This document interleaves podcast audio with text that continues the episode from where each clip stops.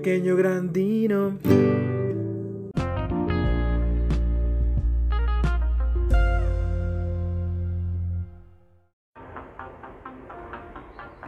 ¿Qué pasó, manos? ¿Qué pasó? ¿Cómo están? Ya estamos otra vez aquí en Pequeño Grandino. Y aquí, pues, eh, el día de hoy no pudo venir, eh, pues, este joven que se llama... eh, pues, ni tan joven, ¿verdad? Ya está medio cascadón. El queridísimo dinosaurio, el yogis.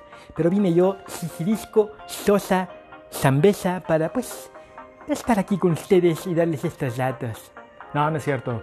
Sisirisco ahorita en su tienda de abarrotes. Eh, pero ya, ya, ya estamos aquí con esta parte número 2 de los años 80 en Pequeño Grandino.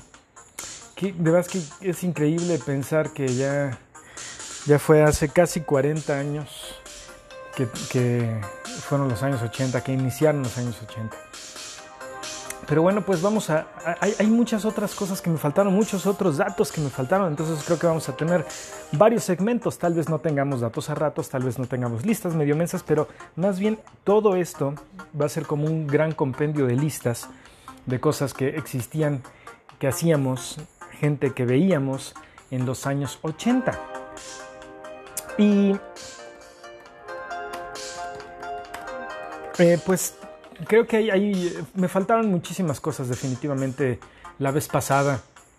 Entonces, pues por eso es que hago una, una, recapitulación de lo anterior que vimos. Y lo anterior que vimos fue pues más o menos un, mini, mini, mini panorama económico por las cosas que les comentaba sobre la Fayuca y esas, esas situaciones. Eh, también hablar de, algunos, de algunas caricaturas famosas, de algunos eh, dulces de aquel entonces y pues de algunas otras cosillas que yo recordaba. Pero bueno, ahí vamos, vamos hoy en este episodio, en esta segunda parte de, de los 80, cómo hay cosas que creo que también se lo mencioné, cómo hay cosas que ya no podemos hacer, ¿no? Pues porque a fin de cuentas la sociedad cambia, eh, las necesidades sociales se van transformando a la par de la economía y de la cultura y de, la nuevas, de las nuevas idiosincrasias que se van dando pues con el paso del tiempo, ¿no? Eh, sería pues difícil vivir en, en, un mundo que probablemente no evoluciona, o a lo mejor no.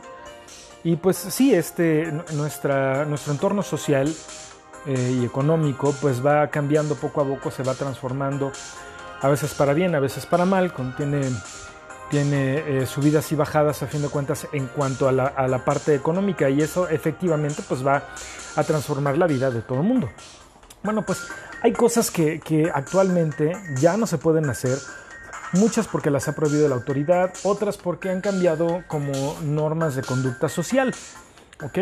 Unas de esas, por ejemplo, y que sí tienen que ver con las multas, definitivamente. Yo me acuerdo que mi papá, cuando yo era muy chiquillo, me, este, eh, y no me pase nada, ¿eh? Cuando eh, yo estaba, creo que tal vez de los, no sé, el del año de, de nacido a los tres más o menos, o a los dos incluso, yo creo, y todavía estábamos en los setentas ahí. Mi papá me, llevaba en su, regazo cuando él iba manejando en muchas ocasiones. O sea, me ponía, me ponía sobre sus piernas y él iba manejando y yo iba ahí también agarrado del volante, ¿no? Me acuerdo que decía mi papá que en alguna ocasión se, compró un helado y, ahí, él me llevaba en el volante. Entonces, pues el enano, o sea, yo, aprovechó para comerse el helado de mi papá mientras mi papá manejaba. Y pero bueno, hay, yo sé que hay, hay, algunas personas que durante los años 80 también llegaron a hacer eso con sus hijos. Y, pero pues yo creo que si ahorita viera eso algún, algún eh, alguno de tránsito, seguramente los para y multota, ¿no? Y además te le hablan al DIF. Porque qué bárbaro, creo que ahora hay tantas cosas que han cambiado. Y yo creo que sí pueden ser cosas que han cambiado para bien, pero al mismo tiempo creo que también hemos llegado a un momento de una exageración total, ¿no? Eh, creo, que, creo que está bien eh, el hecho de poder hablar con tus hijos para evitar ser violento con tus hijos en algún momento, ¿no? Pero definitivamente creo que también hay, hay situaciones que ya se han salido de, nuestras manos.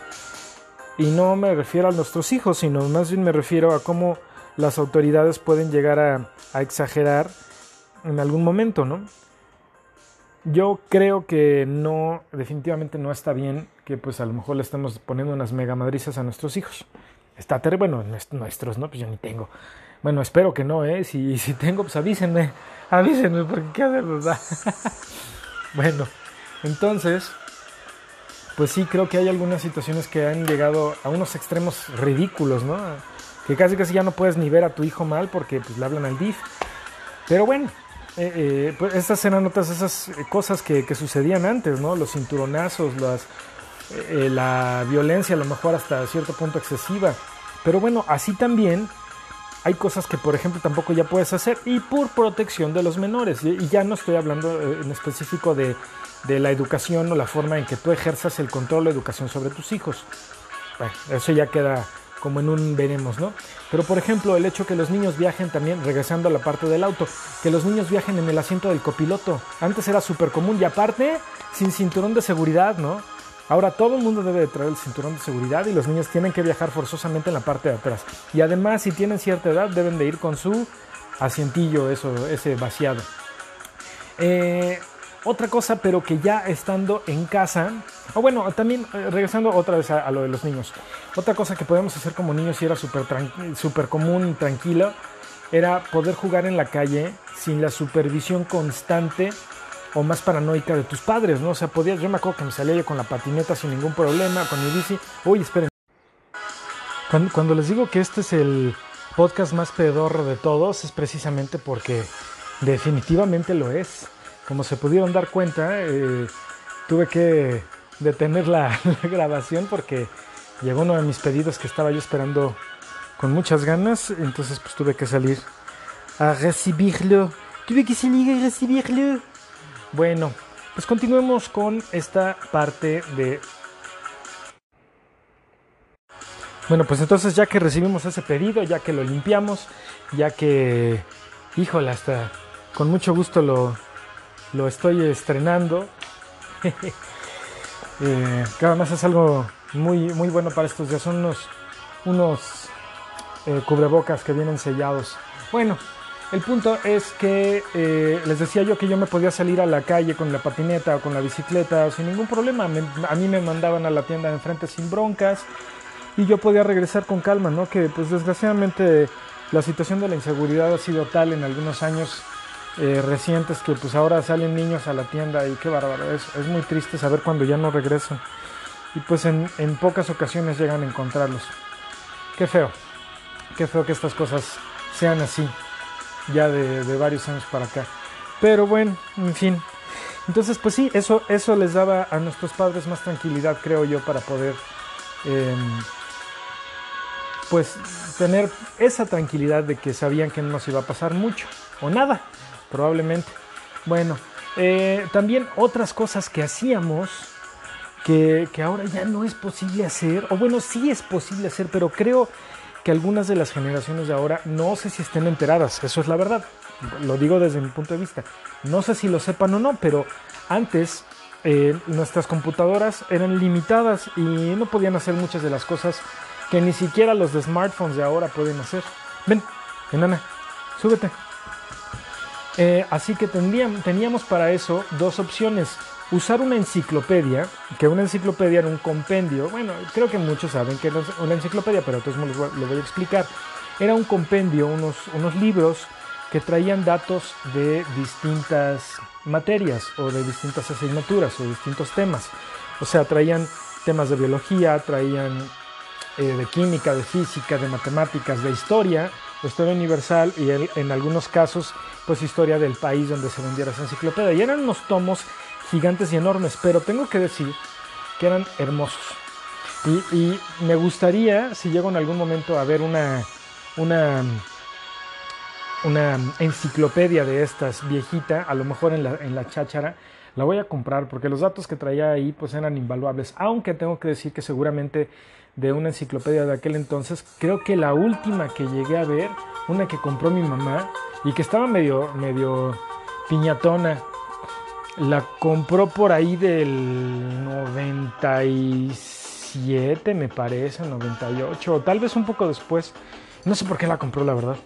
Pero sí, no, no estaba tan chida. Pero de todos modos tenía, y me refiero a la calidad, pero sí tenía varios datos pues importantes y necesarios. Entonces, esa era la opción A. Y la opción B era ir directa, si no tenías una enciclopedia, porque además eran caras, esos, esos libros enormes eran carísimos, pues entonces la otra opción que tenías era ir a la, bueno, y si tus padres tenían a lo mejor una gran, un, gran eh, acervo de libros en tu... Ahí está, tengo que decir que la original de esta canción es una de mis favoritas de los 80. Bueno, si, si tus padres tenían o tenías la fortuna de que en casa hubiera una gran selección de libros y de todos temas, pues probablemente con eso ya la hacías. Y si no, pues entonces te tendrías que fletar a ir a la biblioteca que tuvieras más cercana para eh, pues hacer la investigación del tema que te habían dejado. Pero era padre. Porque creo que el pensamiento crítico de aquel entonces, de los, de los chavos que, bueno, de, quienes aquel, en aquel entonces fuimos, fuimos niños o fuimos chavos, y de los, de los chavitos de ahora, pues creo que sí es muy distinto. Yo no digo que no exista, simplemente creo que es muy distinto por el acceso a la información que hay ahora y por el, eh, o el, poco acceso que teníamos en ese, en ese momento. Entonces, si el pensamiento crítico no es que no exista, simplemente es distinto. Ahora se, se lleva a cabo en forma distinta.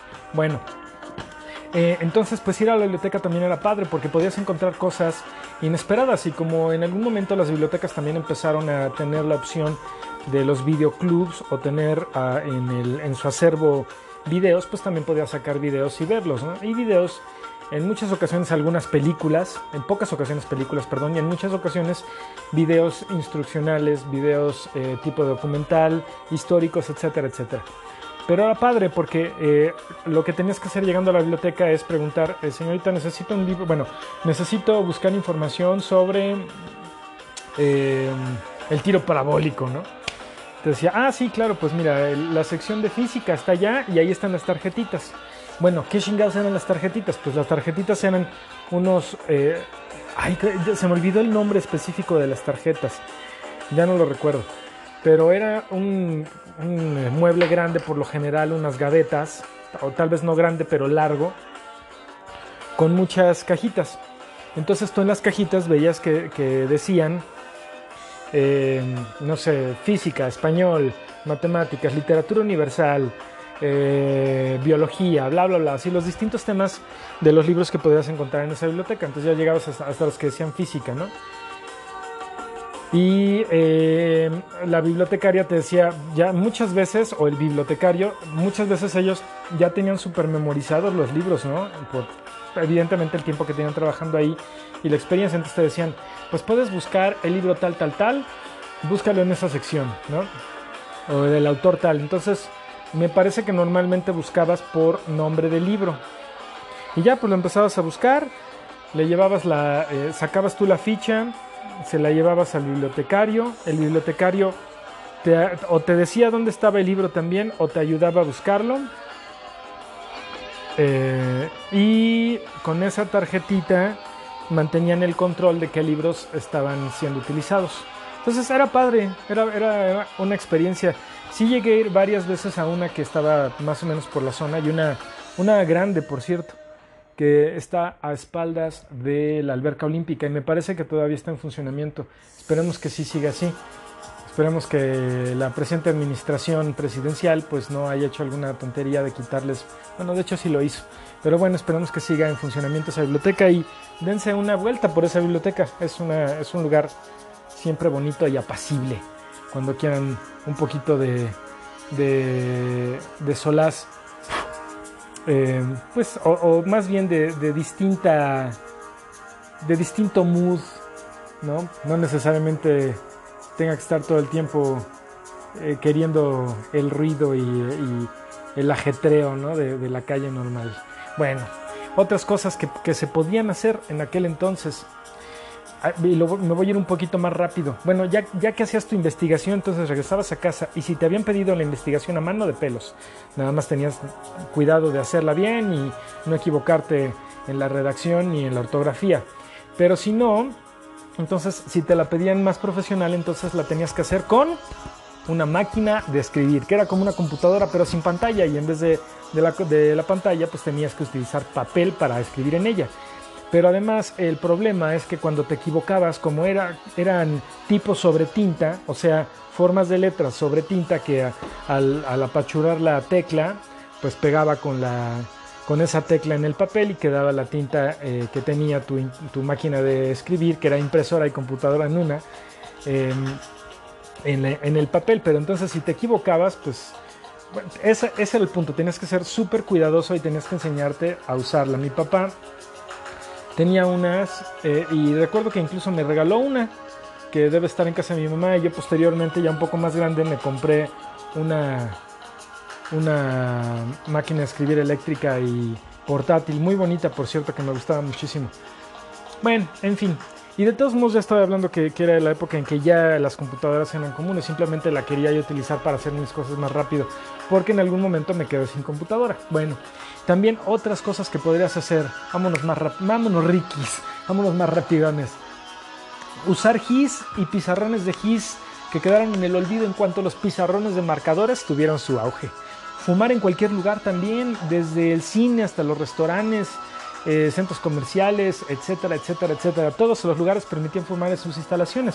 Ahora las normas y las leyes sobre el fumar en lugares cerrados pues, eh, han cambiado todo esto y aunque tienen algunos pocos años aquí en México, sí es posible que te multen si lo haces, pero pues antes era algo completamente normal, completamente normal.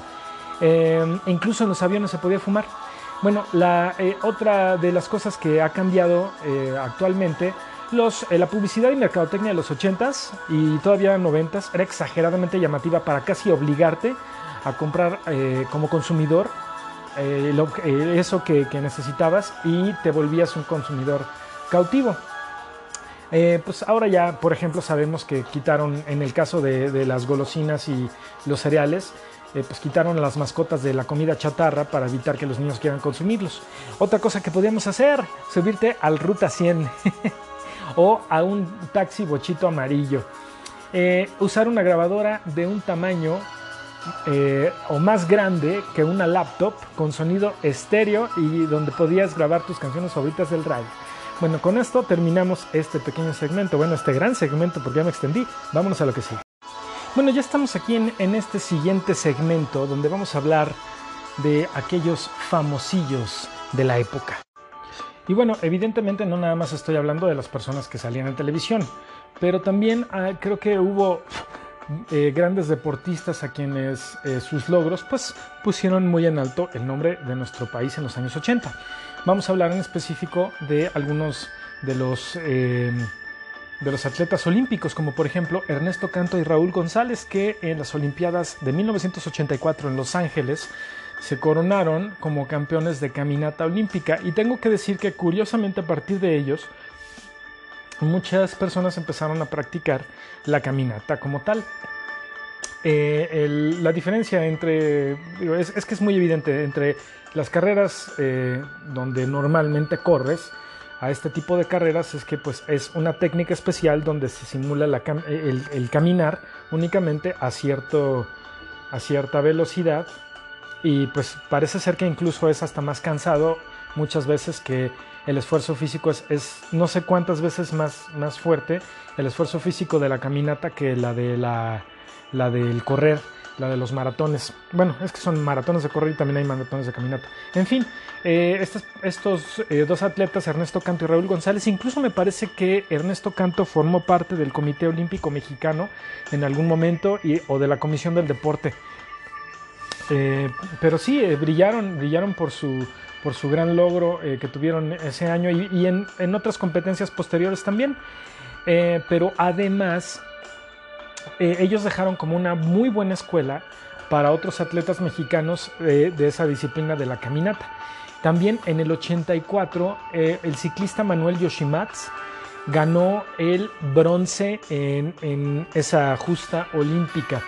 Ahora, ¿quién no recuerda al Toro Valenzuela, al el super beisbolista mexicano que brilló con los con mi equipo de, de los Dodgers de Los Ángeles, caray. Era, era un tipo muy bueno, tuvo reconocimiento presidencial, era del norte, si no mal recuerdo. Es más, ahorita les digo, Ricardo Valenzuela. Fernando Valenzuela, perdón, Ricardo Valenzuela. Bueno, por ahí iba. Eh, este, este cuate actualmente tiene 60 años y era de Navojoa, de Sonora. Navojoa, Sonora, ¿cómo la ven? Pues él, él era un, bueno, más bien él fue un gran eh, beisbolista precisamente en la, en la década de los años 80. Y ah, pues sí, lejos de brillar aquí en México, pues lo hizo en el extranjero y pues, ¿cómo no nos va a dar gusto que un mexicano tenga ese empuje en, en otros países, ¿no? Así como, como Salma, como Demian, como Eisa y, y Gael y, este, y Diego, que son ya grandes actores reconocidos en otros países.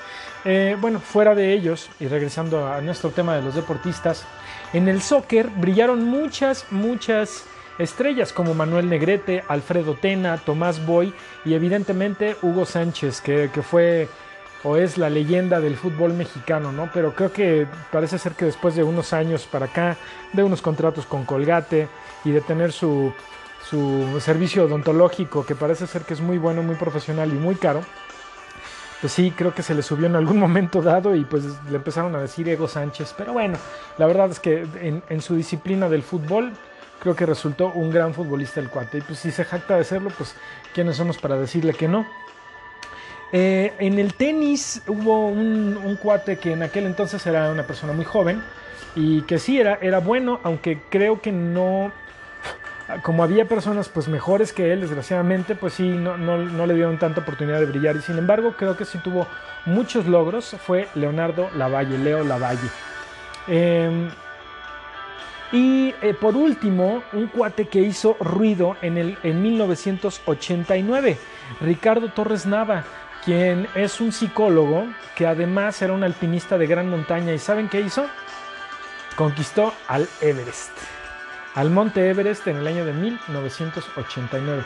Pero bueno, no nada más estoy hablando de eh, estas personas, sino también estoy hablando de eh, otros famosos, y ahí sí vamos a hablar de los famosos que comúnmente eh, pues escuchábamos en el radio. Por ejemplo, esos grupos que, que dejaron eh, pues una gran huella en, en, los años 80 y en aquellas personas que vivimos esas décadas. Por ejemplo, y corre, corre, corre para el Boulevard, Flans, que eran Ilse, Ivonne y Mimi, este trío de chicas que filmaron el video de No Controles en un edificio que se encuentra cerca de Perisur, sobre Periférico. Eh, y, e, e, hicieron muchas giras y todavía hasta hasta hace algunos años seguían con sus giras porque pues eh, las personas de, de, mi generación pues nomás no olvidan la nostalgia otros que eh, otro grupo de donde salió Ricky Martin eh, el grupo de Menudo que empezó en 1977 pero llegando a los años 80 pues reventaron y creo que incluso llegaron como hasta principios del 2000 ya conocidos como MDO. Evidentemente no los mismos integrantes, porque llegados a cierta edad, según tengo entendido, parece que eh, los, eh, los, los, hacían que dejaran la agrupación, ¿no? Porque eran como, tenían que ser así chavitos adolescentillos, ¿no? Eh, otros que fueron adolescentes y siguen hasta la fecha cantando como el grupo original, Timbiriche. Eh, en este grupo figuraron Sasha, Ben Ibarra, el, eh, hijo, Eric Rubin, Eduardo Capetillo, Diego Schwenning, Mariana Garza, eh, Alex, que en aquel entonces era la gordita y que después se hizo guapísima. Bueno, siempre fue, fue bonita, pero ahora ya como una, una adulta pues se ve muy bonita. Paulina Rubio, etcétera, etcétera, etcétera. Fue, ese fue semillero de muchos artistas que a la, en la actualidad siguen eh, tocando y dando conciertos. Otro grupo que no fue mexicano, pero que, fue, que tuvo un gran auge en México, fueron los hombres G. Estoy llorando en mi habitación. Todo se nubla a mi alrededor. Ella se fue con un niño pijo. en un Ford Fiesta blanco y en jersey amarillo. Pues así, así cantaban los hombres que ojalá que no me cobren regalías por esa, por ese cover. Fue un cover y esto, esta música que estoy poniendo también es una reinterpretación, ¿eh? así que no me cobren nada, por favor, eh, porque me voy a quedar pobre. Pues, pues sí, efectivamente estos, estos cuates que eran españoles, era un grupo español, eh, tuvieron mucho auge aquí en México y qué bárbaro. Por todos lados este, sacaron sus canciones y además eh, hicieron ellos una unas películas, un par de películas creo, que pues, aquí todo el mundo las vio, ¿no? También hubo un, un, dueto que también empezaron en España y duraron, me, parece como del 79 hasta 1983. Eran, este dueto estaba conformado por un chavo ya grande, como de 18 o 20 años, y una niña de apenas unos 9 creo. Se llamaban Enrique y Ana. Ella se llamaba Ana Anguita, o se llama más bien, ese es su apellido, Ana Anguita, y el chico se llamaba Enrique, o se llama Enrique del Pozo. Y cantaban En un bosque de la China. Y cacahuava, cacahuava.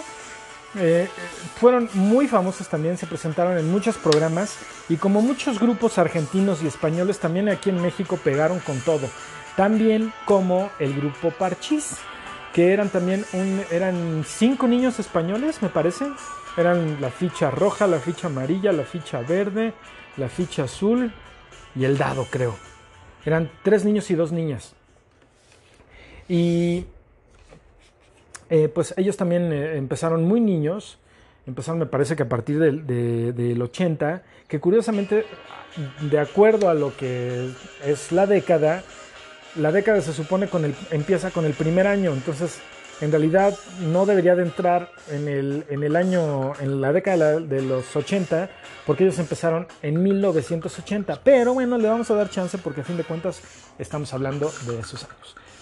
Y eh, también estaba la onda vaselina que empezaron en 1989 y que a la fecha siguen eh, tocando como ya el grupo OV7. ¿Cómo la ven? Ah, incluso ellos llegaron también a tener un programa en, en Cablevisión, bueno, en, en Unicable, donde presentan ahí varios temas. Otros artistas que siguen vigentes a la fecha, que siguen cantando desde entonces, Emanuel, Mijares, Ricardo Montaner, Juan, bueno, Juan Gabriel hasta su fallecimiento, Lucero, Ana Gabriel, Pandora, Miguel Bosé y Luis Miguel. ¿Cómo la ven? Bueno, pues hasta aquí este segmento de los famosos. Bueno, ¿y qué fregados había en televisión? Bueno, pues como fue el, el auge de la cultura pop aquí en México y en, y en Estados Unidos y en otros países, eh, pues bueno, creo que en Europa y en, y en México pues se vivieron en forma distinta. Pero por ejemplo aquí en México veíamos de las, de las series más eh, que yo recuerdo más, no más recuerdas, pero que las que yo recuerdo más, el auto increíble con, con el auto este negro que tenía un, como una luz tipo escáner en la parte de enfrente que hablaba y hacía cosas maravillosas y lo manejaba un cuate que era un agente no gubernamental sino de una onda privada que se llamaba Michael Knight. Eh, eh, los, los duques de Hazard, un par de hermanos del sur de los Estados Unidos ahí medio, medio naquillos, pero que vivían ahí sus aventuras con un auto también muy emblemático. Los autos de aquel entonces fueron súper, súper emblemáticos, también como el del equipo A o The A-Team, donde salía Mr. T, el cuate afroamericano con un mohawk eh, bien mamey y con un chorro de cosas de oro colgadas. Otro que era Automan, que era un cuate que había sido creado por un policía que era experto en computadoras y que quién sabe cómo le hizo, pero de repente apareció este cuate ahí que era como un constructo físico hecho a través de una computadora y que podía disfrazarse de muchas cosas, podía transformarse en otras personas y además tenía un muñequito, bueno, era una bolita que, se, que era cursor y ese cursor podía hacer constructos también así como que es que digitales, pero que se volvían reales, como helicópteros, autos, motos, de todo, ¿no? Aviones, creo. Y el auto era lo que más utilizaban y estaba increíble. Otro que estaba rarísimo que también tenía que ver con las computadoras, porque como los 80 fueron una época de avances tecnológicos, pues todo tenía que ver entonces con las computadoras, ¿no? Todo estaba relacionado con las computadoras y todo lo fantástico, fabuloso que tenía que ver con, con el entretenimiento estaba ligado a la tecnología, como por ejemplo el auto increíble y Automan. Y este que viene también eh, se llamaba Max Headroom y era un, era como la conciencia digital creada a partir de las ondas cerebrales de un güey que había tomado conciencia y era como un tipo de, inteligencia artificial. Y era chistoso y, y, se le ocurrían cosas ahí vaciadas e incluso fue, creo que durante años, no recuerdo si de 7-Up, Sprite o Pepsi o algún refresco fue la imagen, ese cuate Max Headroom. Otra que tenía que ver con la tecnología se llamaba Street Hawk y era, imagínense, el auto increíble pero en motocicleta. Así lo explico como tal. Otro que estaba cagadísimo y rarísimo y a mí me encantaba se llamaba Manimal, que solamente duró una temporada, o sea, más o menos 13 o 16 episodios. Y era un tipo que creo que era un abogado, que cuando niño se pierde en la selva y luego lo, adopta una familia de la selva y le dan poderes para que él se transforme en distintos animales, que eran una, una, eh, eh, una pantera, un águila, una serpiente y no me acuerdo qué otra cosa. Como cuatro o cinco animales. Se supone que es el que él se podía convertir en el animal que quisiera. Y aparte para pues cortar eh, gastos de, la producción, pues lo que hacían era repetir pues en cada episodio la, la transformación, ¿no? Y a mí me encantaba ese pinche programa. Bueno, ya hablando de eh, la televisión mexicana, voy a mencionar varios y me voy a ir medio rapidón. Pues de las ondas familiares, ya saben, el Chavo y Chespirito siguieron hasta creo que los noventas, ¿no? Ya hasta que Roberto Gómez Bolaños se cansó de hacer ese, ese personaje porque ya se sintió también un poco viejo y dijo, pues creo que es un poco ridículo que una persona de mi edad siga siendo el personaje del Chavo, pero sí siguió con Chespirito. De repente, no sé si recuerdan a alguien que, que habla así, que decía, tierno, tierno, desde ahora en adelante. Bueno, pues César Costa tuvo su programa donde, donde eh, salía con, con eh, dos chavos que eran hermanos en la vida real, en la vida real. Y esta chica Edith Márquez, guapísima y muy buena cantante, eh, donde era un papá precisamente que eh, había perdido a la esposa, me parece, y pues se encargaba de criar a sus hijos y de mantenerlos. Papá soltero se llamaba el programa. También teníamos uno que me parece que también empezó en los 70s, de nombre Odisea Burbujas, que era un profesor, un científico chistosísimo llamado el profesor Memelowski, que tenía a cuatro ayudantes, que eran un ratoncito, que era como un ratón pequeñín, como un, como un niño, un, eh, un, sapo que se llamaba Patas Verdes, el, el, ratón se llamaba Mimoso, el sapo se llamaba Patas Verdes, un abejorro que se llamaba Pistachón Zigzag y una lagartija coquetona que se llamaba Mafafa Musguito. Eh, después, algo eh, de la misma productora que si no mal recuerdo se llamaba Silvia Roche, se crea posteriormente, por ahí del 87 o 88, El Tesoro de Saber. En los libros hallarás el tesoro de saber. Y era, era algo, bueno, Odisea Burbujas también era bonito porque viajaban a través del tiempo a veces para ayudar a, algunas personas pero se encontraban con personajes históricos, entonces era, esa era la parte padre. Y el Tesoro del Saber también eh, lo hizo lo propio, eh, pero con, eh, con cosas más educativas y científicas. También uno que, que, este yo creo que me van a decir, ah, cómo fregados no. Es más, ahí les va el intro.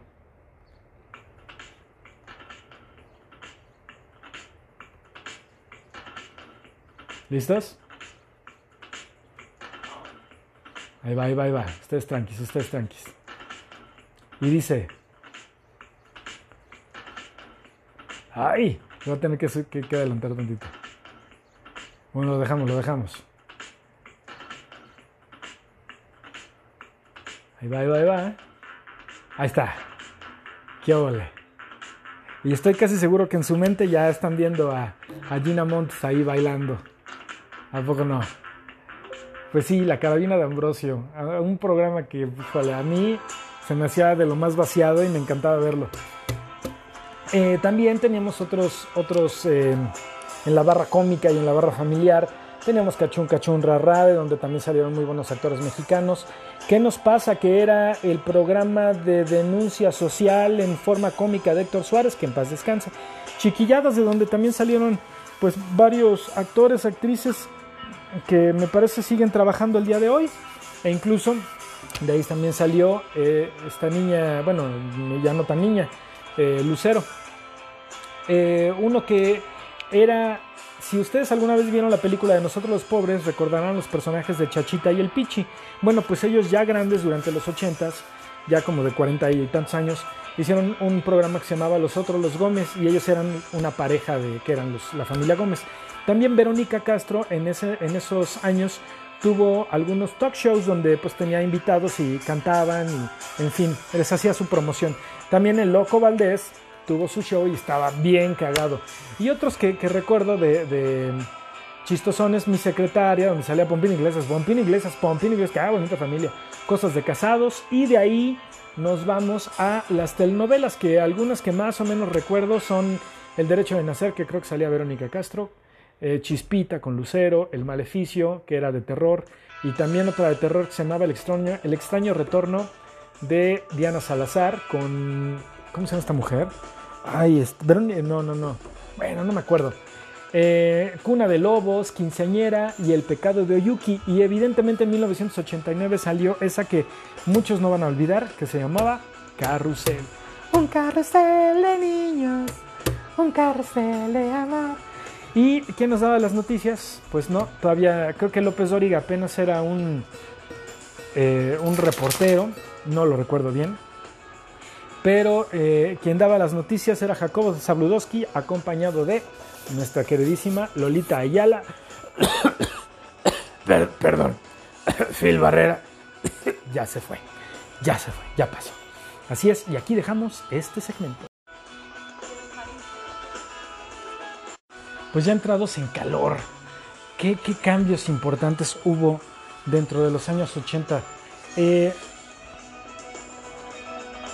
con la mm, creciente globalización em, que, se empezó a dar en los más o menos a partir de los mediados de los 70 que se intentaba cerrar fronteras comerciales y políticas también, el hecho de empezar importaciones e importaciones de distintas situaciones empezó a dar paso a la eh, globalización, pero no como tal, que eso fue ya un movimiento más, más cercano a nosotros. Sin embargo, eh, pues sí, el, hecho de, los cambios sociales y culturales y políticos que se dieron durante los años 80, pues, los 80, perdón, sí, sí eh, formaron un hito o crearon un hito en muchas situaciones. Por ejemplo, la caída del muro de Berlín. Eh, esto, esto fue en 1989. Y antes Alemania eran dos países distintos, era Alemania del Norte, eh, perdón, ay, no, no, no, Alemania del Este y del Oeste. Eh, y estaban divididas estas, estas dos naciones por un muro precisamente que, se encontraba en Berlín. Eh, entonces, al, Híjole, es que este estuvo bien cañón. Y todavía me acuerdo que, lo, pasaron en televisión cuando estaban destruyendo y todo. Fue, fue algo radical e importante. Em, uno, eh, no recuerdo cuál de, los, de los dos lados, si Alemania del Este o del Oeste, era más eh, socialista o comunista. El otro era pues un poco más cercano a, tenía más de la ideología eh, liberal, liberales y conservadores. Pero sí, eh, eh, sí tuvo que ver con esa división, con, con, esas ideologías políticas. bueno, incluso muchos de los ciudadanos que habitaban en la parte oriental, que me parece que esa era la parte socialista o comunista, eh, pues sí era, se sentían muy mal porque incluso ellos se consideraban como ciudadanos de segunda. Em, en, aquel entonces el canciller Helmut Kohl tuvo la idea de, y bueno, se hizo un compromiso de consolidar la Alemania, la, Alemania de aquel entonces. Em, la sociedad alemana eh, tenía dos, como les digo, dos partes. La de los occidentales, em, que era más próspera, y la otra que era la parte socialista, la de, la de los del este. Eh, entonces, pues en aquel entonces sí se veían unas diferencias tanto políticas como económicas en ambos lados. Los del este pues eran los fregados, por eso ellos eran los que decían que se sentían como ciudadanos de segunda porque no tenían los privilegios que muchos de los ciudadanos del occidente, de Alemania occidental, eh, tenían. Entonces pues era bien feo para ellos. Así que en el momento que se decide que se va a, eh, derribar el muro para que ambos países se unifiquen y se haga una sola nación grande. Y ya, ya pueden ver ustedes cuáles fueron los resultados. Se ha convertido en una nación increíble. Eh, además que si no mal recuerdo, eh, Alemania del Este estaba sancionada por la Unión Soviética, que en ese momento también era súper increíblemente socialista. O sea, era, era, antes no existía Rusia como tal. O sea, Rusia era una provincia de la Unión Soviética. Y el nombre, el nombre oficial en aquel entonces era Unión de República Soviética Socialista. Y dentro de estos, de estos países eh, existían los países de Lituania, Lituania, Moldavia, Bielorrusia, Ucrania. Todos eran, no eran países independientes, sino pertenecían a la Unión de Repúblicas Soviéticas Socialistas. Entonces, eh, cuando ellos también empiezan a dejar de lado un poquito el socialismo para pues abrir fronteras económicas y con esto también dar paso al, comunismo y a la cultura pop, perdón, al consumismo, no comunismo, sino al, al consumismo y, y, al, em, y al capitalismo, eh, pues empiezan a, abrir fronteras con otros países, empiezan eh, también a importar muchas cosas de los países eh, occidentales y en fin. Entonces, pues también cuando, cuando eh, empieza el desarrollo de una nueva eh, república rusa, pues también eso debilitó esa situación entre las fronteras, o bueno, más bien las dos Alemanias, y pues se terminó por, por derribar el muro. ¿Cómo la ven? Eh, otras de, esas, de esos cambios importantes fue la cultura popular o la cultura pop, ¿no?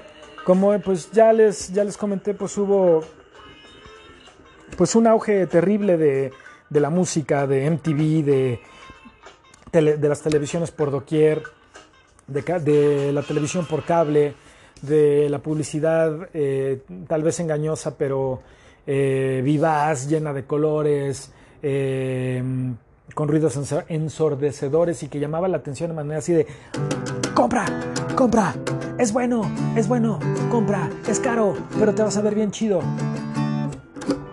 Y pues sí, eso, eso llevó a grandes marcas a tener unos, eh, a ser súper redituables, ¿no? Eh, marcas de, los, de, aquel entonces, por ejemplo, Coca-Cola, que ya era una gran transnacional, en los 80s, pues, o sea, sus, sus ventas subieron cañón, porque precisamente al abrir fronteras de países donde eh, no, no, habían podido entrar o no entraban, pues eso les dio más oportunidad de crecer el, campo de acción sobre el cual podrían eh, tener más, más eh, ingresos, ¿no? Además, también el símbolo de la década, el símbolo social de la década, eran los yuppies. ¿Qué eran los yuppies? Bueno, si ustedes han escuchado que últimamente algunas personas se refieren a, a nosotros, las personas de cierta edad, como boomers. Ok, boomer, bueno, pues eso es un tanto incorrecto. ¿Por qué? Porque muchas de estas personas pertenecemos en realidad a la generación X. A lo mejor nos podrían decir, ok X, ay eres bien X. Eso tal vez estaría más chido, porque un boomer es una persona que nació y se desarrolló eh, durante la Segunda Guerra Mundial o más bien se desarrolló durante la Segunda Guerra Mundial, eso fue un baby boomer y posteriormente los que eran las personas entre los 20 tardíos y los principios de los 40 eran los yuppies. Entonces eran personas eh, materialistas, eh, mamilas y eran profesionales jóvenes que eh, en, en, naciones muy occidentalizadas y aquí en América también que eran pues que empezaban a ser muy exitosos, que empezaban a tener un legado, que empezaban a, a darse ciertos lujos, a comprar ciertas marcas, que también eso, eso fue otra parte importante, cómo adquirieron el nombre tan importante marcas como Nike, como también Coca-Cola, como Apple, por ejemplo, y Mac, como eh, Levi's, como Nike, como Reebok y otras tantas marcas, tanto de ropa como de electrodomésticos como Sony, etcétera, etcétera, etcétera, cómo empezaron a eh, hacerse más, más y más grandes con esta globalización que en ese momento era creciente. ¿Cómo la ven? Pues sí, esos, esos grandes em, cambios. Además también algo, algo curioso que sucedió fue como una eh, neomoral aquí en México.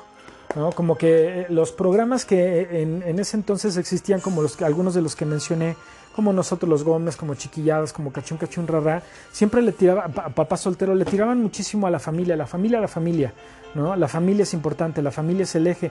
E incluso también muchos programas gringos estaban dirigidos completamente a las situaciones familiares y a lo que tenías que hacer para ser una familia de bien. ¿Cómo la ven? Recuerden que los medios, desde, hace, desde que los medios existen en cierta forma, como eh, incluso desde el radio, o, o también los, los, medios impresos como los, la revista, los periódicos y los libros, siempre han influido en la vida social de los países. Pero bueno, hasta aquí este pequeño segmentito. Y bueno, ¿dónde comprábamos los mexicanos nuestras chunches? Que si necesitabas un, un refresco Tab o comprarte un negrito bimbo, en aquel entonces era un negrito bimbo y no era un hito para no ser políticamente correctos, pues bueno, podrías ir a distintos lugares como por ejemplo Gigante, más por tu dinero, o de todo, donde de todo tiene de todo, o también a Blanco, Blanco, Blanco, que abarata la vida. ¿Querías comprarte algo de ropita? Pues ¿por qué no ibas a la Ciudad de México? O al puerto de Liverpool, que todavía se le conocía así, eh, o también podías ir por unos zapatos que a lo mejor no estuvieran tañís, eh, ahí eh, bueno, tan caros, que a un lugar que se llamaba El Taconoso Popis, donde encontrabas cosas baratísimas, así como también en zapatos y tenis Canadá. Necesitabas una tela, pues podías ir a Casa Armand o a Casa Paola, donde podías encontrar telas de todo tipo antes de las famosas parisinas. Y si eras, si eras un varón y querías hacerte un traje, pues entonces ibas a la casa de los Casimires o a Casa Cuesta.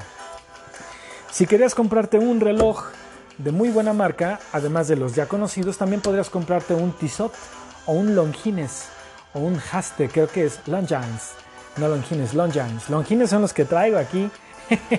y Haste, Haste, que te da la hora de México. Ay, déjenme ver si puedo encontrar ese comercial. Les, voy a recordar a algunos de ustedes, o les voy a decir a algunos de ustedes que no lo conocen, que hubo una, una eh, estación de radio que me parece que era la última de AM, donde la ponías para estar escuchando la hora minuto a minuto.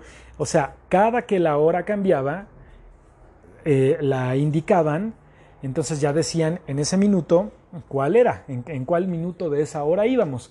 Pero el resto, bueno, ¿qué pasaba entre minuto y minuto? Pues una bola de comerciales todo el día. Y sonaba más o menos así.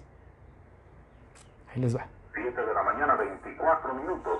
7.24. bicicleta. Casas Radio América, La Fuente, Plaza Universidad, Agencia Marinho, Servicio 24 horas, 564-2600, Tuxpan, Esquina Baja, California, frutos seleccionados, elabora Pascual, Pascual, frutas, en su bebida, refresca, muebles, hablando de Baltasar, Esquina que domina, Gaminina, buena de ojos, cambio lentes de contacto flexibles o hidrofílicos, opticales 117, punto lotería para dotar de juego en el hipódromo, tremenda batalla de veloces, 12 y hora para verano, primero uso escenas en bellos colores, escenas 5 centros, satélite y y equipos modulares, rebajados 25% al Requejo, Ricos de principio a fin. Estar presentes en el exigente para dar Maestro mecánico Marcos Carrasco garantiza riguroso control de calidad en rectificación de motor. Banco Mexicano Somex tenemos un servicio serio para que usted sonría. Por su regio sabor y deliciosa actualidad, la cerveza es Corona. XCUCA proporciona la hora de XCUCA. Dejaste, dejaste un nuevo concepto del tiempo. Ahí está. 7 de la mañana, 25 minutos. 7.25. Pues como ven, así era esa XEQK. Como Cuca, saludos Cuca, si me escuchas, un besote. Saludos a Cris. Eh, XEQK, la hora del observatorio, presentada por Haste. ¿Cómo la ven? O sea, eso eh, era cuando querías tener la hora eh, forzosa, que era la hora de, del Observatorio Nacional, que era la hora que nosotros tomábamos como para, o que seguimos tomando incluso, como la, la hora eh, oficial de México, por así llamarlo. Entonces, cuando querías ajustar tu reloj, porque era el, el, el reloj de, pulsera, pues entonces tenías que llamar, a, perdón, tenías que, poner esa última eh, estación del radio para escuchar la hora en, en XEQK. ¿Cómo la ven? Bueno, pues regresemos con nuestra musiquilla pedorrona.